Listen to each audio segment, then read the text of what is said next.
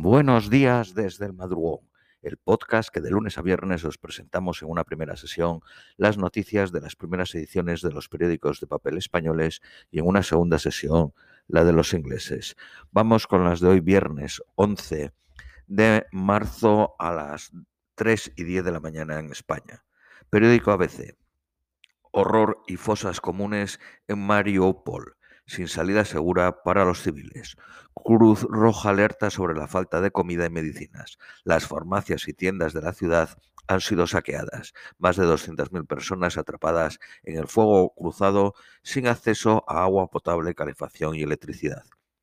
1.300 personas han muerto en Mariupol, según las autoridades municipales. Los refugios están reservados para niños y sus madres porque no hay suficientes. Los demás deben resguardarse en sus casas.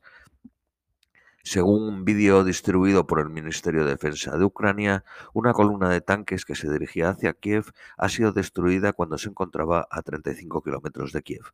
La reunión entre los ministros de Exteriores de Rusia y Ucrania acabó sin ningún tipo de acuerdo. Los líderes de la Unión Europea aceleran los pasos para la independencia militar y energética ante Rusia. Economía utilizará a joyeros y banqueros para seguir los pasos a las fortunas rusas. El gobierno español recurre a la legislatura eh, contra el blanqueo para garantizar que se cumplan las sanciones europeas a Rusia. España tiene uno de los regímenes sancionadores más duros. Estados Unidos dice ahora que el diálogo con Maduro solo ha sido para liberar presos. Un alto funcionario de Estados Unidos dice que no hubo una oferta de petróleo a cambio de la escarcelación de los estadounidenses. Biden recibió ayer al presidente de Colombia y apoyó públicamente que se le declare aliado estratégico, conocido como aliado principal no miembro de la OTAN. Será la tercera nación latinoamericana en lograrlo tras Argentina y Brasil. La toma de posesión de Boric cierra un ciclo histórico de la política en Chile. El rey Felipe VI asistirá hoy al acto junto a la vicepresidenta Yolanda Díaz y a la ministra de Igualdad Irene Montero. El ministro de Asuntos Exteriores canceló su asistencia por Ucrania. El nuevo presidente tendrá que enfrentarse al terrorismo en la Araucanía y a la llegada masiva de inmigrantes irregulares. Ha elegido como residencia oficial una casona en una zona patrimonial del centro de Santiago, el barrio Yungay, y ha realizado el mismo la mudanza.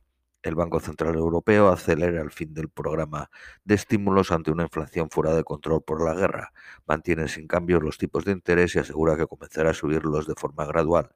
Eleva su previsión de inflación al 5.1 en 2022 y se compromete a garantizar la estabilidad de precios. Ha rebajado su previsión de crecimiento del PIB europeo medio punto hasta el 3.7%. Muere el hispanista británico John Elliot a los 91 años después de haber estado semanas en un hospital en Londres. Periódico El País. Fracasan los intentos de que Rusia acepte un alto el fuego. La mediación de Turquía y las llamadas de Macron y el canciller alemán a Putin terminan sin facilitar siquiera los corredores humanitarios. Putin amenaza con congelar los activos de las empresas que han suspendido sus operaciones en Rusia. Goldman Sachs y Uniqlo se unen a las empresas que paralizan su actividad en Rusia. Estados Unidos advierte del posible uso de armas químicas por parte de Rusia. La vicepresidenta de Estados Unidos, Kamala Harris, pide que se investiguen los crímenes de guerra de Rusia. Está de visita en Varsovia tras el fallido ofrecimiento polaco de cazas soviéticos para combatir en Ucrania. El Congreso de Estados Unidos aprueba ayudas de 13.600 millones de dólares a Ucrania el conservador y antiguo fiscal general John Suk-yel, elegido nuevo presidente de Corea del Sur. Anonymous y otros grupos de ciberactivistas tratan de sabotear las infraestructuras rusas. El gobierno de Nicaragua decidió este jueves retirar a su representante en Madrid. Alega supuestas presiones y amenazas injerencistas. Estados Unidos dice que no reconoce a Maduro como presidente y que la liberación de presos no es un canje por sanciones.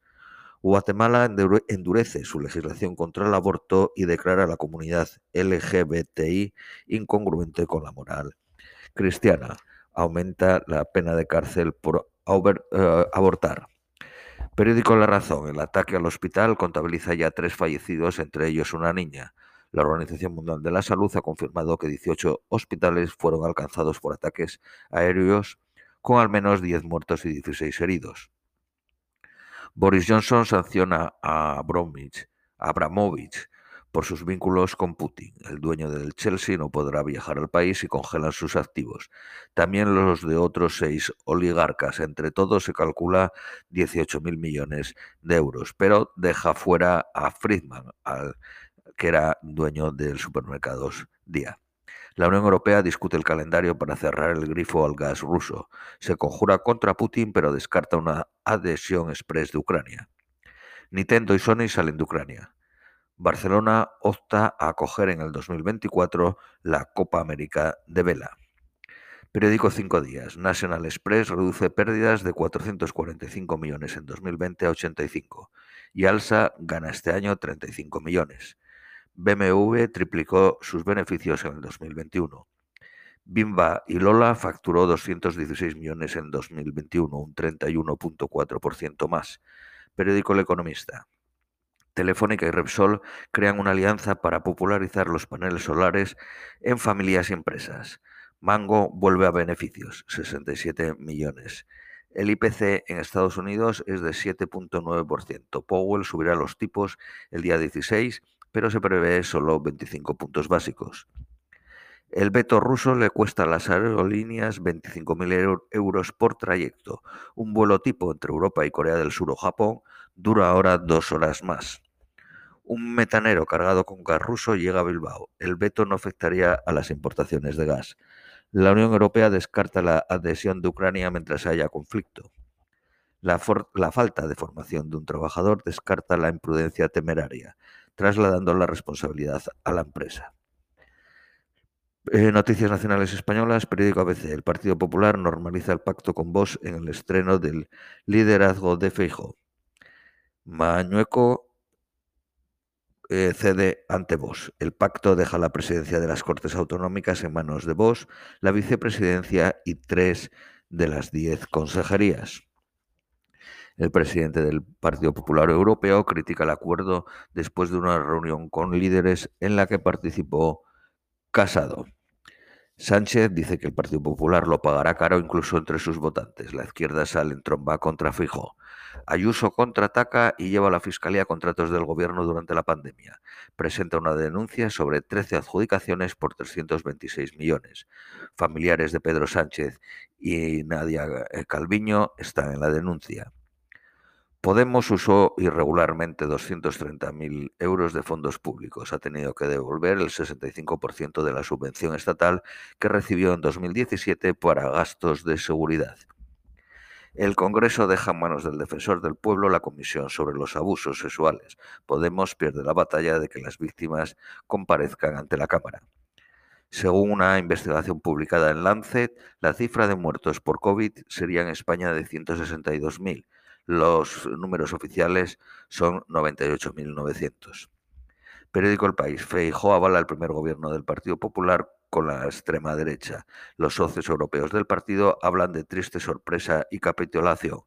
Las claves del pacto en Castilla y León, una ley de violencia intrafamiliar y silencio sobre la memoria histórica.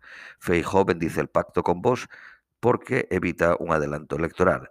El presidente de Andalucía asegura que el pacto en Castilla y León no va a marcar a Andalucía. Amplio apoyo en el Congreso para investigar los abusos en la Iglesia. El defensor del pueblo dirigirá los trabajos de un grupo de expertos. Varios frentes y una borrasca dejarán al menos seis días desde mañana lluvias abundantes y generalizadas en España. San Senso se prepara para recibir al rey emérito el 10 de junio en el Campeonato del Mundo de Vela. Periódico La Razón. Casado golpea a Feijó en la Unión Europea. El poder territorial se arrepiente de haberle dejado viajar. Los varones toman nota de la deslealtad de Casado. Sacó pecho la Unión Europea por no haber pactado con vos.